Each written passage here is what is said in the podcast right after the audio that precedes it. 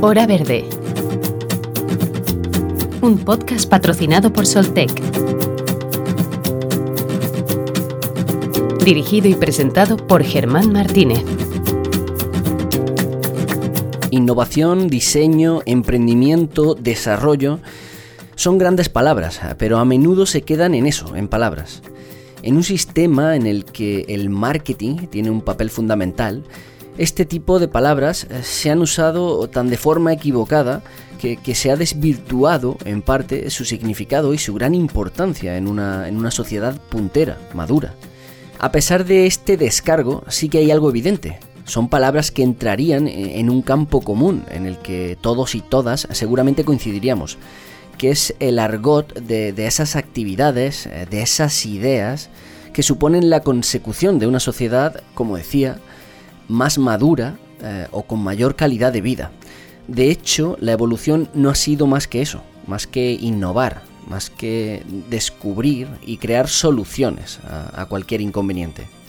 Con respecto a la cuestión ambiental, eh, pues sucede algo parecido. Son palabras que, utilizan casi todas las compañías, casi todas las empresas y organismos públicos prácticamente del mundo.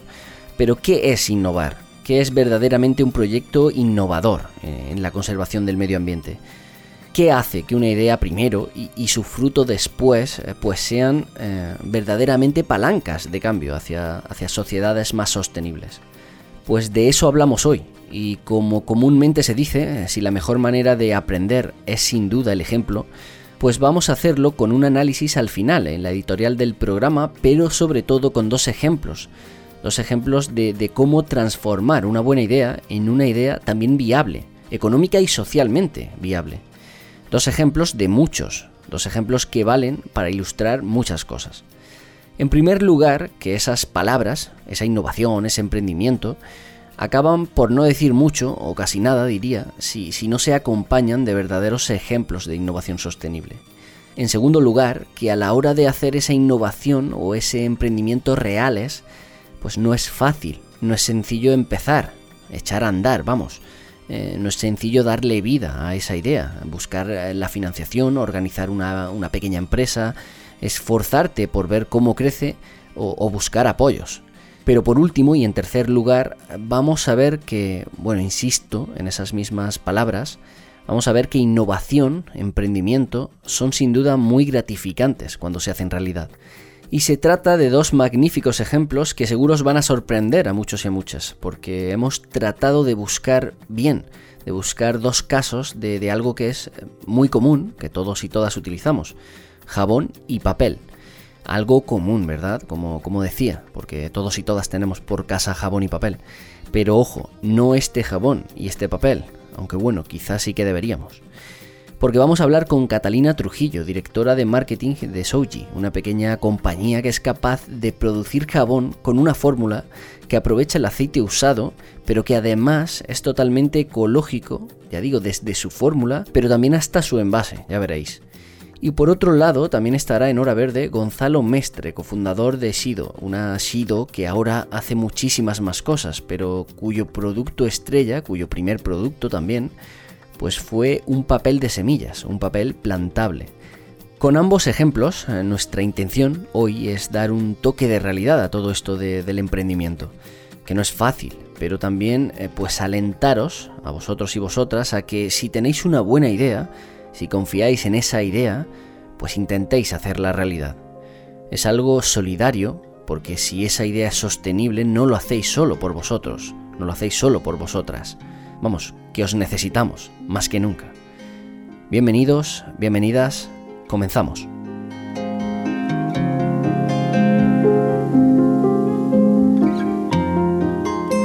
Es algo que desgraciadamente se aprende pues, a tortas. Durante mucho tiempo estuvimos intentando obtener un poco la financiación para poder arrancar como proveedor de Internet nos costó casi dos años conseguir la financiación, no la conseguíamos y finalmente pues lo que hice fue, pues bueno, yo tenía una moto y me la vendí. Estamos resolviendo un problema de la sociedad y el Estado sería el que tendría que apoyar de una manera significativa nuestros proyectos, no lo hace, no hay una sensibilidad real.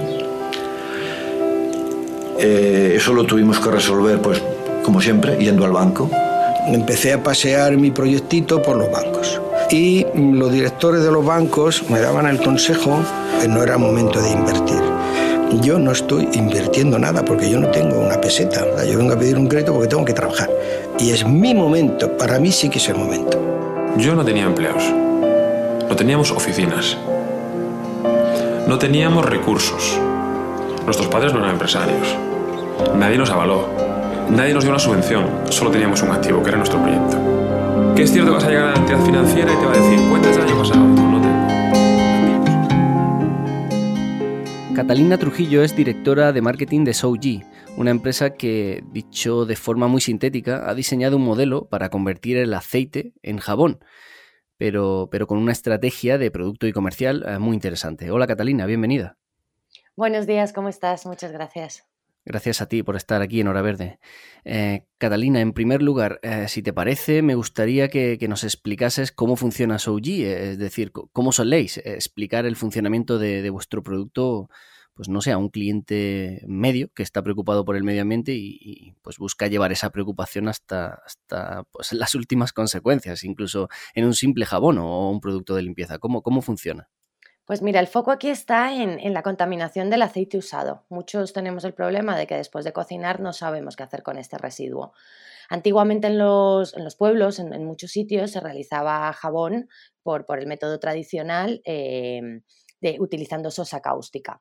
Era, era, un método totalmente válido y lo sigue siendo, lo que pasa es que es verdad que lleva pues, pues ciertos eh, problemas de manipulación, ya que la sosa es muy corrosiva, necesitas un espacio al aire libre, ponerte guantes, gafas, lleva tiempo de, manipulación y luego un tiempo de reposo que puede tardar hasta un mes.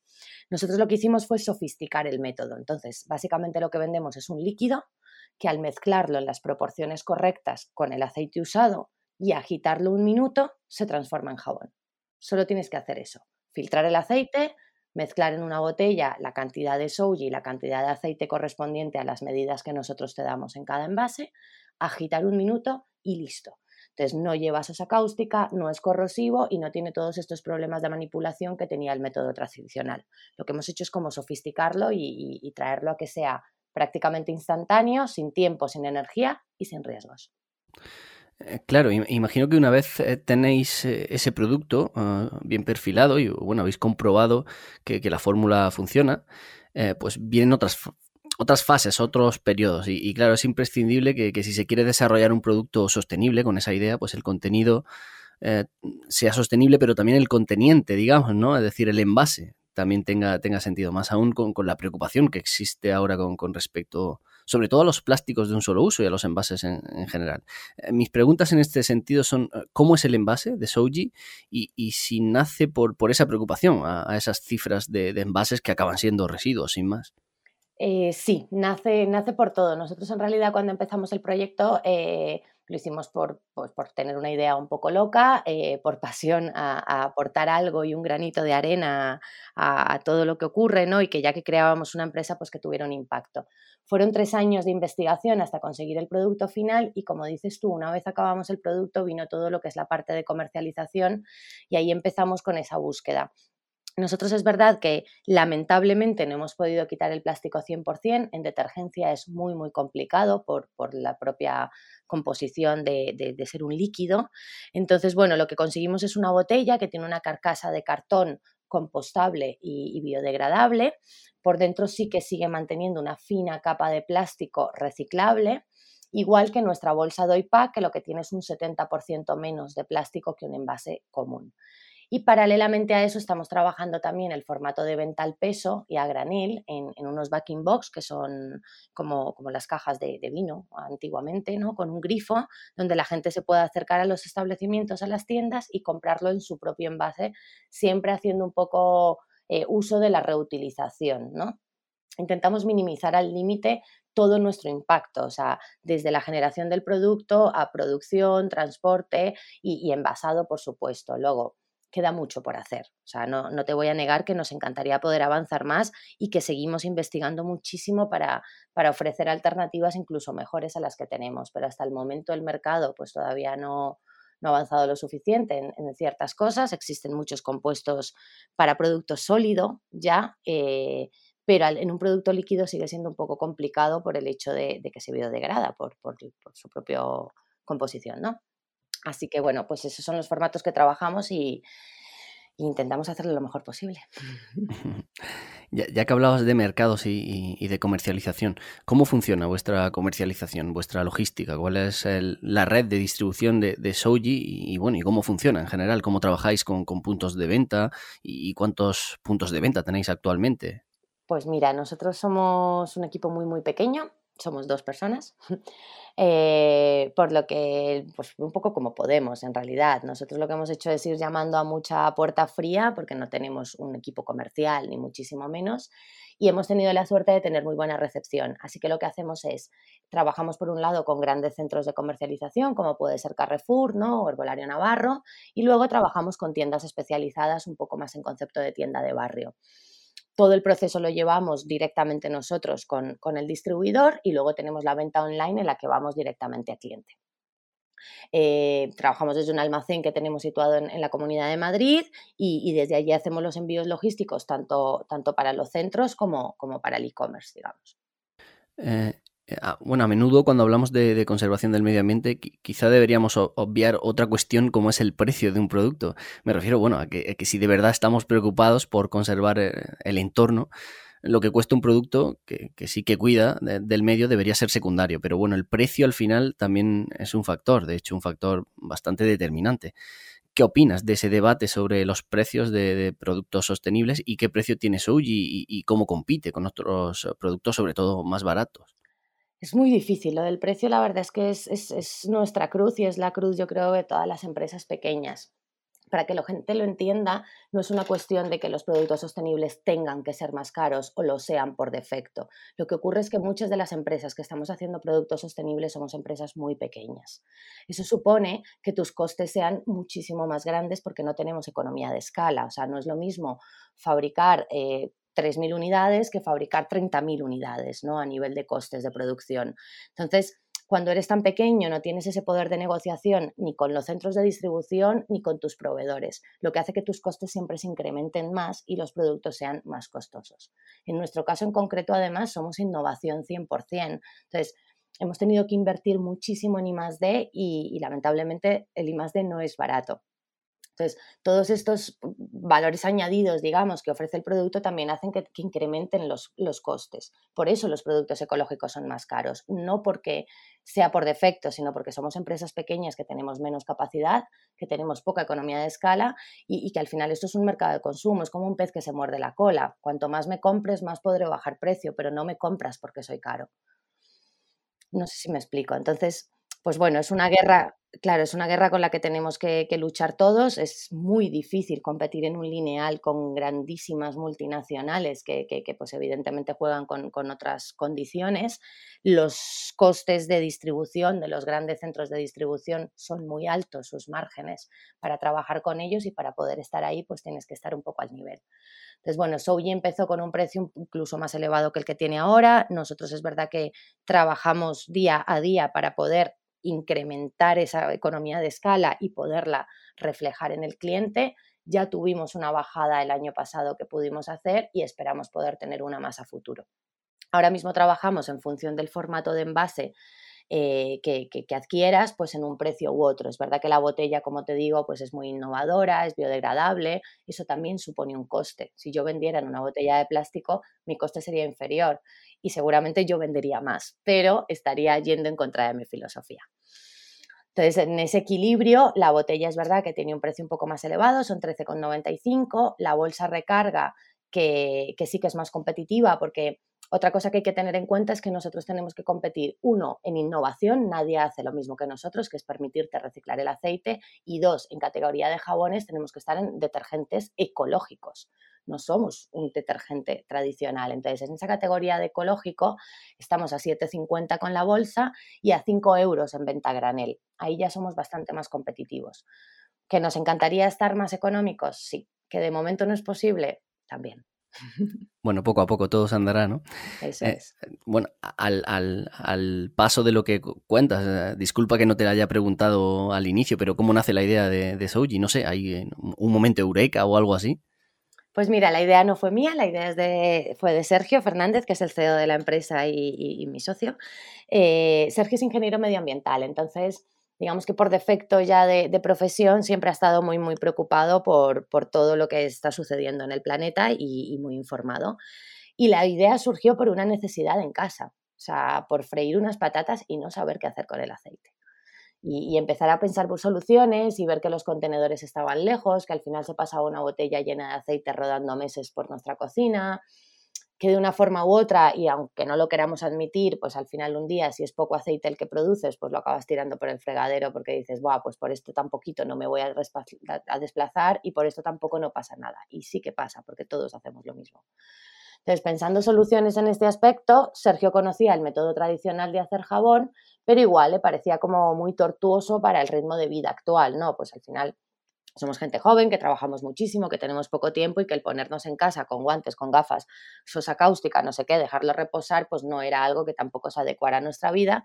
Y ahí fue cuando sus conocimientos de química empezaron a pensar soluciones para luego llegar a un punto en el que tuvo que contratar a la Universidad Ramón Llull de Barcelona, al Instituto Químico de Sarriá, donde realmente se hizo el, desarrollo del proyecto a lo largo de tres años de investigación. Tres años de investigación. Eh, madre mía. Bueno, el precio también Claro, claro, obviamente, sí. Eh, de hecho, muchos y muchas oyentes seguramente tengan pues alguna buena idea para crear un bien o un servicio que, además sea sostenible, similar a, a Souji. Además está muy de moda esto de, promover la innovación, el emprendimiento, pero es más complicado de lo que parece. Y, qué dos o tres consejos le darías a, esa persona que quiere pues hacer su idea realidad? A ver, ¿es más complicado de lo que parece? Sí, nadie te va a decir que es fácil, pero ni, innovar ni emprender es fácil. Lo que sí es verdad es que es posible. Entonces, una cosa no quita la otra, ¿vale? Yo no quiero desanimar a nadie, sino al contrario, o sea, dar fuerza para que la gente lo intente porque se puede. Lo que sí es cierto es que tienes que estar muy, muy concienciado en, en lo que supone, o sea, no es llegar, tener una idea y de repente, mal dicho, ¿no? Dar el pelotazo, porque eso no, eso no es cierto, eso no ocurre así, esto es una carrera de fondo y de día a día si tienes una idea de innovación y de desarrollo, lo que yo más aconsejo es asesoramiento. O sea, nadie tiene los conocimientos suficientes. Entonces, hablar con universidades, con institutos químicos, o sea, acercarte a realmente a la gente que te pueda aportar más y siempre buscar el especialista en la materia en la que quieres aprender. O sea, ninguno nacemos sabiendo y yo creo que el, rodearte de gente que te pueda aportar cosas es, es importantísimo, ¿no? Luego, perseverancia, ganas y mucho, mucho trabajo. Y una pizca de suerte quizá a veces también, ¿no? Una pizca de suerte, sí. Yo creo que al final la suerte es, es, paciencia y es trabajo, es buscarlo. Es cierto que la financiación suele ser un poco lo más complicado, pero, pero bueno, existen vías, cada vez se están abriendo más, eh, Europa está empezando a aportar fondos, eh, hay, hay, fondos de inversión, hay business angels, o sea, hay, hay, muchos sitios ya a los que te puedes acercar para, para tener asesoría también en ese tema y, y, el, y, el, poder tener una oportunidad, por lo que por eso te digo que lo mejor que puedes hacer es informarte y, y asesorarte muy bien en el sector en el que te quieras mover, o sea, cada, cada sector tiene su manera de hacerlo y fórmulas hay. Luego, no, no es de la noche a la mañana, ¿vale? O sea, lo que hay que estar es eso, muy concienciado y buscar esa suerte. Y, por último, Catalina, de, aquí al futuro, eh, no sé, en 5 o en 10 años, ¿cuál es la estrategia? Eh, ¿Cuál, es, ¿Cuál es el objetivo o los objetivos de Souji? Bueno, primero mantenernos vivos, que yo creo que ahora mismo es como todo un mérito, ¿no? Dada la situación general mundial, eh, la incertidumbre es tan grande que es muy, muy difícil hacer planes a largo plazo. Lo que sí es cierto es que nosotros ahora lo que estamos haciendo es ampliar mercados. Digamos que nosotros hemos empezado por sector doméstico, que es todo esto de lo que estamos hablando, esa venta del producto a cliente final, por distribución, etcétera. Pero por otro lado, el proyecto eh, tiene una gran escalabilidad y, una replicabilidad en otros mercados.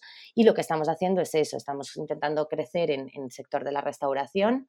Para eso eh, hemos adaptado el modelo, porque en, un restaurante no es operativo agitar a mano, entonces hemos creado una máquina para mecanizar el proceso de agitado eh, en, el cual ya estamos, pues bueno, ya tenemos un prototipo y estamos en negociaciones para poder introducirnos en ese sector y a largo plazo eh, existe también la vía del canal industrial, ¿no? A nivel de agroalimentación, en muchísimas industrias agroalimentarias los volúmenes de aceite son bastante altos. Entonces, ahí estamos adaptando también el producto para ya no, no solo poder hacer pequeñas cantidades en transformación, sino poder trabajar con, grandes eh, volúmenes de, aceite al mismo tiempo. Pues Catalina Trujillo, directora de marketing de Soji, eh, muchísimas gracias por, habernos acompañado en Hora Verde. Muchísimas gracias a ti, Germán, un placer. Eh, quedo atenta a cualquier consulta, estoy aquí para ayudar a cualquiera que lo necesite o le pueda aportar algo. Y, gracias, gracias por tu tiempo y por interesarte en nosotros.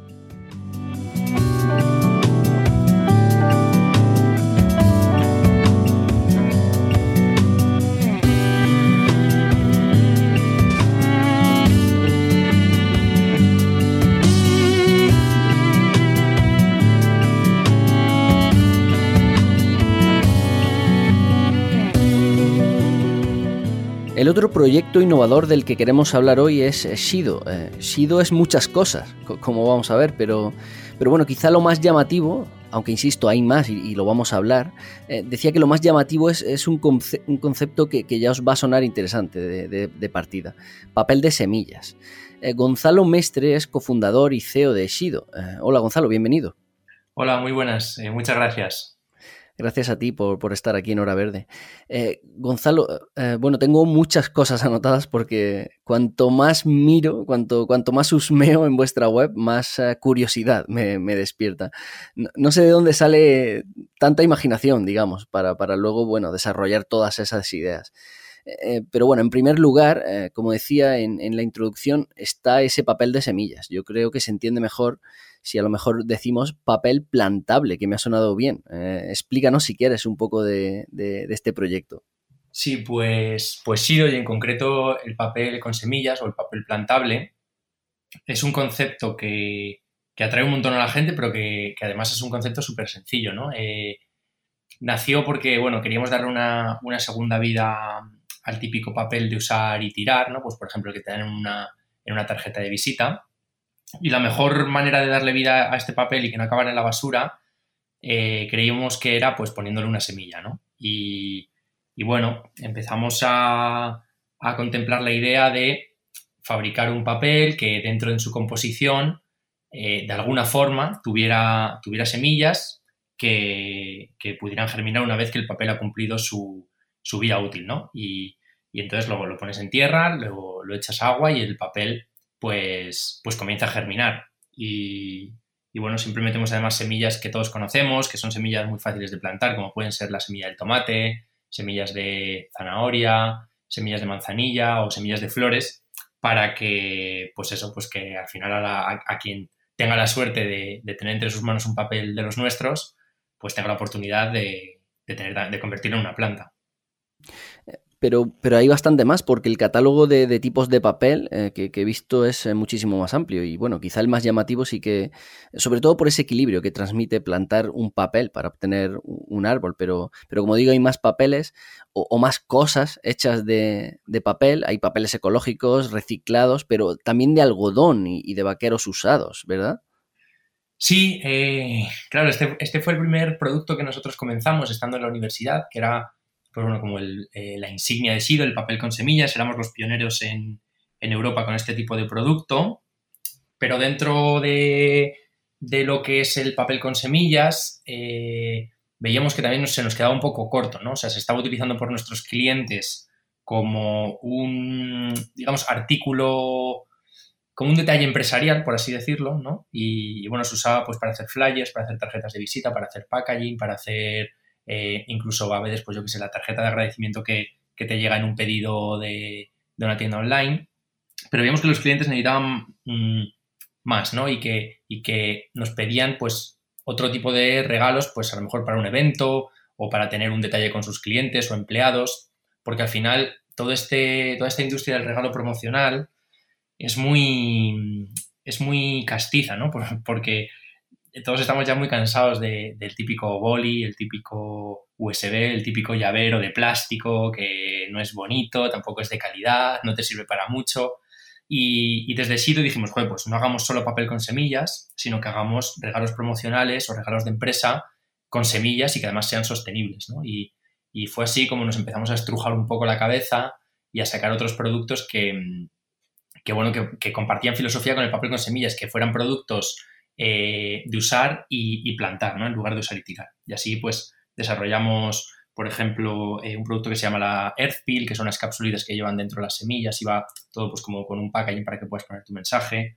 Los bombones es un formato también, bueno, lo llamamos bombones plantables, es un formato de bola que, pones en tierra y, germinan las semillas. Eh, desarrollamos kits de siembra. Al final eso, para, que las empresas tuvieran oportunidad de regalar eh, algo distinto, original, sostenible y que luego, joder, pues fuera una experiencia para el que, para el que se lo lleva a casa, ¿no? Eh, así fue como nació una de nuestras principales líneas de negocio que se llama Sido Studio, en la cual básicamente hacemos eso, eh, papel con semillas y, otro tipo de regalos promocionales siempre sostenibles y plantables. Por otro lado, como comentabas que, no solo hacemos papel con semillas, sino otros papeles, nació otra línea súper importante en Sido, que bautizamos hace poco como Sido Papers, en la cual quitamos las semillas del papel y nos quedamos con la parte de, esa materia prima con la que hacemos el papel. Em, nos hemos dado cuenta que, los clientes también nos venían muchas veces y decían, oye, ¿no tenéis papel sin semillas pero que sea sostenible? Porque realmente lo que hay en el mercado de papel sostenible eh, es papel reciclado o papel que parece sostenible, ¿no? Como puede ser el papel craft o los papeles certificados FSC, que están genial, o sea, y que, y que realmente son, son buenas alternativas a, los papeles que no son sostenibles, eh, pero se quedan, mm, no terminan de ser del todo sostenibles, no terminan de ser del todo ecológicos y luego además no transmiten esa sostenibilidad, ¿no? que nosotros sí que transmitimos con, con Shido Papers, que son papeles que, fabricamos a partir de residuos de diferentes industrias, principalmente el, el, residuo que genera la industria textil, cogemos esos retales de algodón, los procesamos y, y fabricamos papel a partir de, a partir de este algodón, por lo que eh, consume mucho menos agua, no requiere de tóxicos químicos para el blanqueamiento eh, y bueno, los procesos para la fabricación son eh, muchas veces mucho más sencillos que, un papel reciclado.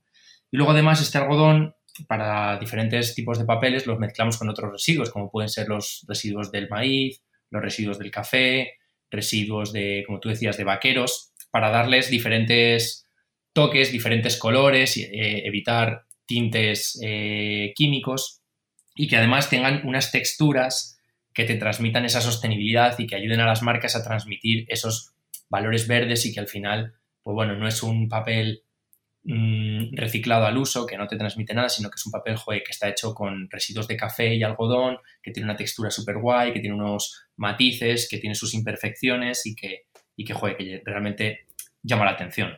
Hmm. Por pasar eh, un poco de este tema exclusivo del papel a, un poco ese concepto del programa de hoy, de, la idea de emprendimiento, de innovación, eh, aprovecho esta coyuntura final del papel para preguntarte eh, por esa integración que habéis hecho a, bueno, a un modelo que trasciende, como digo, el mero papel, porque mm, también trabajáis con imprentas ecológicas, lo que conlleva pues construir una especie de comunidad en torno a ese sector, ¿no? Pues sí, eh, ahí a construir esa comunidad realmente nos están ayudando eh, los clientes de esas imprentas, ¿no? ya no somos nosotros unos locos que vamos a las imprentas y proponemos papeles distintos, ecológicos o incluso a veces más, más, más, difíciles de imprimir, sino que son los clientes de esas imprentas muchas veces los que les están pidiendo y les están diciendo, oye, que yo quiero hacer estas tarjetas de visita o que yo quiero hacer esta caja en, un soporte sostenible, ¿no? Y, realmente esas, esos clientes son los que a nosotros nos están poniendo un poco la vida, la vida fácil, ¿no? Porque, porque están generando una demanda a las imprentas que nosotros cubrimos pues a la perfección. Entonces, sí, ahí en ese sentido estamos empezando a trabajar cada vez con más imprentas que, se están desligando cada vez más de, la imprenta típica que hace flyers super low cost, a cualquier calidad, Em, y que se quieren diferenciar pues, pues con, con soportes distintos, con soportes muy sostenibles, con acabados eh, de calidad y, muchas veces como imprenta incluso creativa. Entonces ahí hay un hueco para nosotros. Eh, estamos trabajando ya creo que con nueve o diez imprentas alrededor de toda España.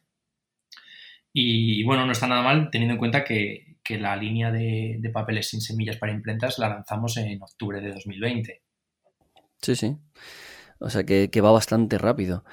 En, esta cuestión del emprendimiento, por andar un poquito más, em, porque claro, innovación y emprendimiento son, son dos palabras, yo las, las estoy usando y, bueno, son dos palabras maravillosas y, muy recurridas hoy.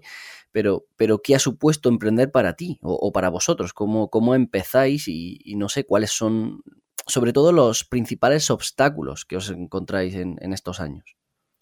Pues mira, emprender yo creo que, que es un poco un modo de vida eh, estilo montaña rusa, ¿no? Porque, porque bueno, muchas veces estás arriba, eh, muchas otras veces estás abajo. Y nosotros desde que empezamos, em, la verdad es que eh, hemos sido un perfil emprendedor un poco raro, ¿no? Nosotros empezamos, sido estando en la universidad, cuando estábamos en segundo de carrera, y empezamos eh, a emprender porque, bueno, la universidad en la que estudiamos, que, es la Universidad de Team Labs, tiene un grado que, que fomenta mucho el, el tema del emprendimiento. Entonces, bueno, eh, durante los años de universidad montamos diferentes proyectos, eh, algunos iban mejor, otros peor, pero al final el concepto de sostenibilidad y SIDO y demás se nos fue cada vez enamorando más y fue, digamos, ganando terreno en nuestras vidas, ¿no? Y, cuando terminamos la universidad, SIDO ya, pues bueno, tenía, teníamos una cartera de clientes, teníamos un producto claro, eh, no teníamos unos números astronómicos, pero bueno, sí que es cierto que, que se notaba que había ciertas ventas y que era interesante, ¿no? Y cuando decidimos terminar la universidad y había que elegir, ¿no? Pues si seguir con el proyecto universitario o si ponerse a trabajar en serio, eh, decidimos que, bueno, que haríamos de nuestro modelo de vida, pues nuestra empresa. Entonces, eh, convertimos SIDO en una, en una sociedad limitada, empezamos, pues bueno, muy, muy, muy poco a poco, porque nunca recibimos financiación externa ni de business angels, ni de capital riesgo, ni de inversores privados. Y, muy poco a poco, con mucha coherencia, pues, pues bueno, el equipo fue creciendo, las ventas también fueron acompañando, fuimos desarrollando nuevos productos, desarrollando eh, la web. Eh, y, ya te digo, pasitos pequeñitos, porque no teníamos tampoco gran, gran capital, pero, pero pasitos también como muy, muy estables, ¿no? Y, y las grandes dificultades yo creo que durante, esto, durante este camino de mini pasitos, eh, por un lado es evidentemente eh, el tema de financiación, ¿no? Pues nosotros nos hemos ido financiando con los mejores inversores que podíamos tener, que eran nuestros clientes, pero sí que es cierto que ningún cliente te llega y te dice, pues toma, eh, un pedido de un millón de euros y tienes ahí para desarrollar toda, toda mecha, ¿no? Em, ese ha sido un, pequeño obstáculo, ¿no? También uno, otro obstáculo hemos sido nosotros mismos. Al final, eh, no dejamos de tener 22, 23 años cuando empezamos a crear nuestra propia empresa. Y, bueno, hay muchas cosas que no sabes, ¿no? Hay muchas cosas que no sabes de, del producto, hay muchas cosas que no sabes de logística, hay muchas cosas que no sabes de organización interna, hay muchas cosas que no sabes de planificación estratégica. Y bueno, mm, este obstáculo principalmente lo hemos superado de dos maneras, asociándonos con gente o acercándonos a gente que sabía más que nosotros y dejándonos aconsejar. Eh, y luego, pues, pues siendo humildes también y haciéndonos las, preguntas que había que hacerse y, ser conscientes también de cuándo la cagas y de cuándo tienes que mejorar y de cuándo tienes que, aprender y, siempre con la humildad por delante de que aunque la empresa sea nuestra, mm, no siempre tenemos razón y hay que escuchar a los que están a nuestro alrededor. Entonces, eh, pues bueno, vas superando estas pequeñas barreras. Mm, si no te las tomas como problemas y te las tomas como retos, siempre son más fáciles de superar. Y al final, pues pasas de, ser un proyectito empresarial en el que estábamos Gala y yo a, ser una empresa como hoy, que, bueno, que tampoco es una empresón, pero somos, somos 10 personas. Eh, desde 2019 somos un proyecto rentable, es decir, generamos, generamos beneficios a final de año. Eh, nos estamos expandiendo en países como Alemania, Francia o Italia. Trabajamos con, clientes como puede ser Telefónica, diversas marcas del grupo Inditex, el Banco Santander, GMP, bueno, mucha Spotify, muchas marcas que, todos conocemos. Y, lo peor de todo es que a día de hoy todavía hay cosas que tenemos que aprender, ¿no? Eh, el crecer te pone en nuevas situaciones, en nuevos retos y, te, te, pone en situaciones, te pone en contextos que, que, no sabes manejar y que evidentemente tienes que aprender a manejar, ¿no? Entonces, bueno, yo creo que eso es muy a resumidas cuentas nuestro, nuestro camino hasta, hasta el día de hoy. ¿Y crees que es una pregunta compleja, ¿no? Pero ¿crees que hay más conciencia poco a poco sobre pues, este tipo de, opciones de, productos o de servicios que, bueno, sin abandonar pues, esa idea de, un producto necesario, sí que busca su sostenibilidad, digamos? La pregunta más o menos es qué va primero, si el proyecto, el producto, el servicio y luego la demanda o, va primero la demanda y hace que se desarrollen este tipo de, opciones más, más sostenibles, van un poco de la mano o en vuestro caso, ¿cómo ha ido? Pues mira, en nuestro caso eh, también es curioso porque cuando nosotros empezamos con el papel plantable, claro, no había, no había una demanda de ese tipo de producto porque no existía en el mercado, ¿no? Eh, lo que pasa es que nosotros sí que teníamos claro que, aunque no hubiera demanda, era un producto interesante para, cubrir una necesidad en concreto, que era la necesidad eh, de, bueno, transmitir unos valores o, transmitir una experiencia, ser original a la vez que será sostenible. Em, si, da tiempo, te cuento una anécdota muy rápida y es que nosotros cuando lanzamos el, papel con semillas, cuando desarrollamos el mínimo producto viable y salimos a la calle a venderlo, eh, el target de, mercado perfecto para este producto creíamos que eran las floristerías. Porque, bueno, ya sabes, con las flores se regala una tarjeta, eh, flores más tarjeta, flores, semillas, plantas, bueno, era como el match perfecto, ¿no? Y, además nosotros teníamos por aquel entonces, pues eso, 23 años, 22 años, y nos lanzamos a la calle para, eh, pues eso, visitar a todas las floristerías, contarles un poco el libro y, y, bueno, pues intentar convencerles para que hicieran un pedido. Y después de visitar, pues yo creo que visitamos casi todas las que había dentro de la M30 en Madrid y nos compró una, porque, pues bueno, creíamos que era el segmento perfecto, pero al final, pues resultó que no. Entonces eh, fue un poco decepcionante, pero aún así nosotros creíamos en el producto, creíamos que, este concepto de usar y plantar tenía que haber en el mercado, empezamos a enfocarlo en, empresas muy de nicho ecológico, con productos sostenibles y tal. Empezó a enganchar poco a poco también esta conciencia ecológica fue, fue subiendo a empresas más grandes hasta donde está hoy, ¿no? que, es, que es una tendencia en toda regla y que es algo que va a llegar para quedarse. Entonces, bueno, eh, sí que la conciencia ecológica o, la sostenibilidad ahora está, ahora está muy en boga. También es cierto que hay mucha parte de, greenwashing, ¿no? De, gente o empresas que se suben a la ola, eh, pues porque ahora si no eres, tienes que poner que eres ecológico, tienes que poner que eres sostenible, pero, pero solo con ponerlo no, no es suficiente, ¿no? Entonces, eh, es, es, una tendencia, eh, hay mucha gente que se une pues porque hay que estar ahí, pero también es verdad que, que cada vez más clientes grandes que nos, que nos compran mm, no solo dicen, bueno, pues os compro porque sois muy sostenibles y tal, sino que nos piden mm, justificación o nos piden, nos están empezando a pedir ya eh, sellos de esa sostenibilidad, ¿no? Que, que, bueno, que da la sensación que, que la gente se lo está, las empresas se lo están empezando a tomar un poco más en serio. Y, y para nosotros eso es genial porque, porque como nosotros también nos lo tomamos en serio y no, y no hacemos ese greenwashing,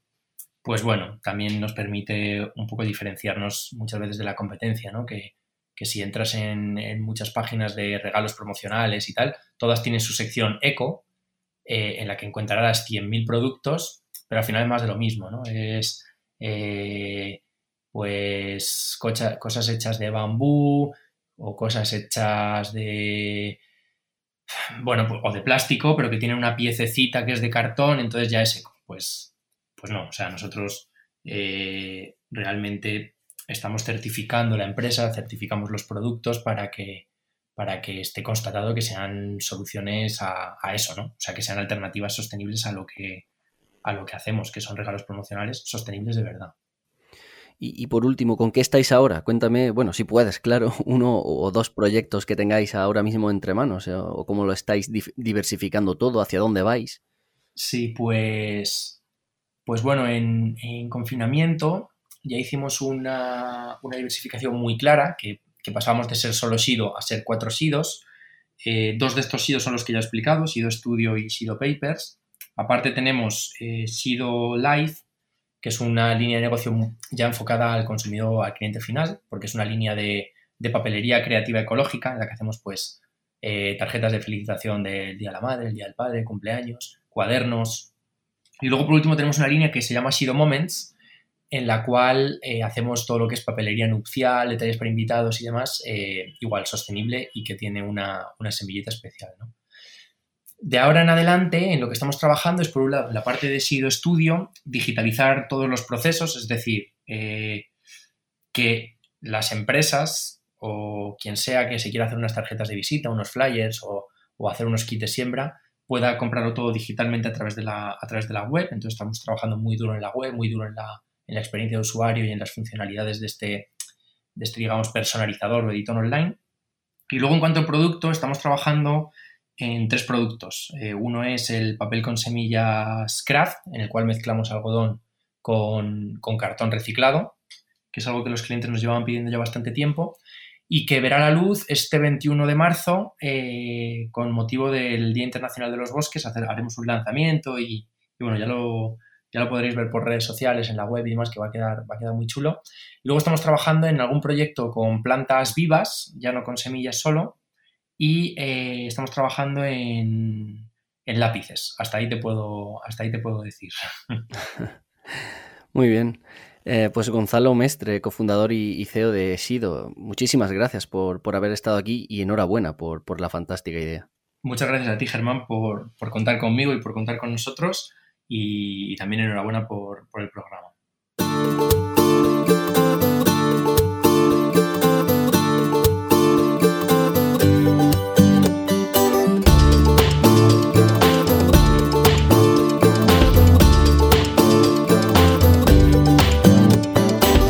Desarrollar un nuevo producto e intentar comercializarlo exige muchísimas cosas. Exige una planificación, una estrategia. Exige también una apuesta, por supuesto. Exige un aprendizaje constante, como escuchábamos a, Gonzalo decir, y una búsqueda de oportunidades. Exige a veces un auténtico quebradero de cabeza para intentar eh, pues buscar soluciones a los inconvenientes que se van a ir presentando con total seguridad exige, en resumen, un sacrificio de eso que es sin duda lo más valioso, que es el tiempo. Si además hablamos de un concepto con el que también debemos ir familiarizándonos, ese concepto de ecoinnovación, se añade una complicación más, nadar a contracorriente, intentar pues eh, cambiar algo que es más que una costumbre de compra, por ejemplo, porque a veces también es una idea, y ya sabemos que bueno, lo más complicado de cambiar es eh, precisamente eso, una idea. La ecoinnovación supone presentar un producto o un servicio nuevo, sí, pero que además suponga pues una reducción en el impacto global sobre el medio ambiente. Catalina y Gonzalo nos han hablado de, sus formas de, encontrar esa salida, esa luz. Y bueno, seamos honestos, han aportado un poco de esperanza a esto de emprender en un contexto que no es nada sencillo, y lo sabemos. Un contexto en el que, con los datos en la mano, lo que menos inspira es eh, precisamente a emprender. Porque solo el 5% de las eh, startups españolas alcanza los 5 años de vida y el 15% no supera ni siquiera el año. Por supuesto, eh, el concepto de emprender a menudo pues se confunde cuando, cuando esa idea, cuando ese proyecto pues tiene que cerrar pero no deja de ser un éxito haberlo intentado, aunque no se vea de, este modo. Y de hecho los datos también avalan en gran parte esta idea que digo. Entre 2008 y, 2012, justo en los años más duros de la crisis económica, eh, justo cuando más desempleo había, de hecho, y por lo tanto justo cuando más necesarias serían las buenas ideas, pues entre esos años, 2008 y 2012, la tasa de emprendimiento pasó del 7 al 5,7% en España. ¿Por qué? Bueno, por supuesto porque emprender requiere eh, recursos, eh, unos recursos que escaseaban esos años, pero también porque emprender supone correr con el riesgo de hacerlo. Y bueno, en un contexto tan gris, el miedo vence al emprendimiento. Claro, eh, sin recursos, eh, sin fomento ni reconocimiento social ni administrativo para, ese emprendimiento y, bueno, llenos de miedo, pues eh, todo es más difícil, sin duda. Pero los motivos, las razones, son más, además son más profundas y por supuesto son más difíciles de, sintetizar. No queremos transmitir esa idea de, dar soluciones sencillas a problemas que no son sencillos. Pero bueno, en primer lugar, porque la principal razón para emprender, a pesar de lo que hemos dicho justo antes, pues es la necesidad. Casi el 23% de emprendedores y emprendedoras así lo consideraron, aunque, aunque sea también porque aprecian alguna oportunidad de negocio, pero uno de cada cuatro lo hacía y lo sigue haciendo porque necesita hacerlo para trabajar, necesita hacerlo para, para salir adelante. Pero estos datos tan duros de, fracaso también responden a ese factor cultural, puramente cultural, al que hacía referencia al inicio. A, ese miedo al fracaso me refiero. El problema es que eso es más difícil de medir y bueno, tiene otro problema añadido, un problema que, que además tiene más peso. Y es que además el fracaso aquí sí supone un fracaso en lo personal, y no solo en lo emocional me refiero sino que cuando hablo de la cuestión personal hablo de la emocional, pero también de la económica.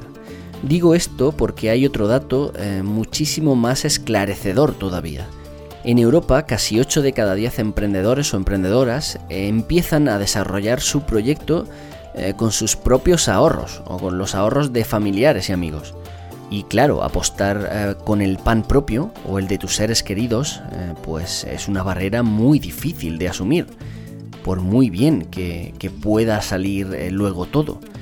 Justo ahora, más que nunca, en otra crisis, de otro tipo, pero también económica al fin y al cabo, eh, estas ideas son más necesarias que nunca, porque una buena idea no tiene precio. Así que justo ahora, más que nunca, en otra crisis, como digo, también ambiental, son además imprescindibles, son urgentes.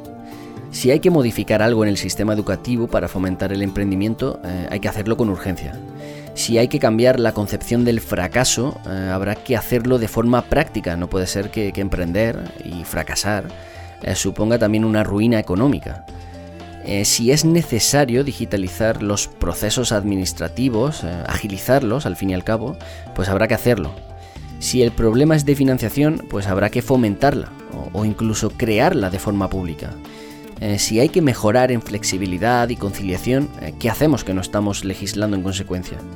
Eh, o si la cuota de autónomos es prohibitiva y supone una barrera, pues también habrá que revisarla, ¿no?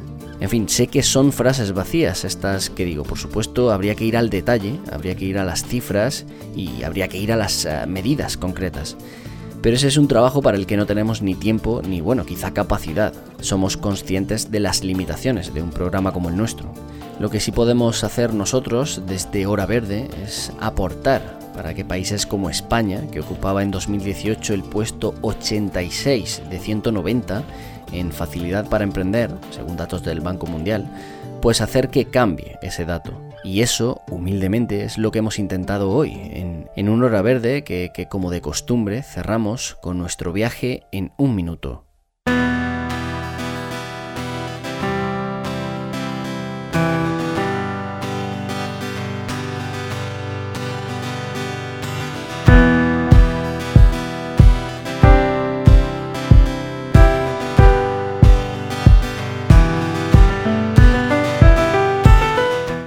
Más D más I. Tenemos tal costumbre de escuchar ese acrónimo que el mismo ya resulta poco innovador. Frente a una idea estática, centenares de personas innovando. Como siempre, el ser humano dando el siguiente paso hacia algo que aún sin nombre. Sigmund Bauman dijo que la posibilidad de contener y asimilar la imparable masa de innovaciones es cada vez menos promisoria, por no decir inalcanzable. Y sí, la innovación va por delante de su propio nombre.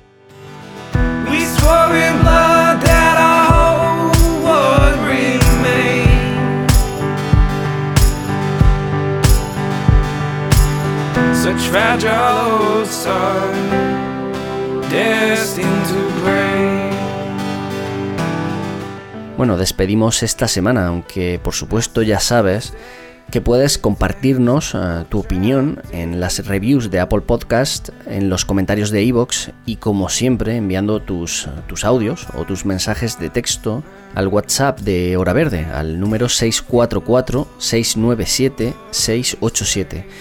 Pronto tendremos que hacer otra vez eso de, comentar aquí todo lo que nos mandáis, que, que es bastante y es bastante interesante también. En fin, nosotros volvemos el próximo jueves. Hasta entonces, gracias por estar al otro lado una semana más.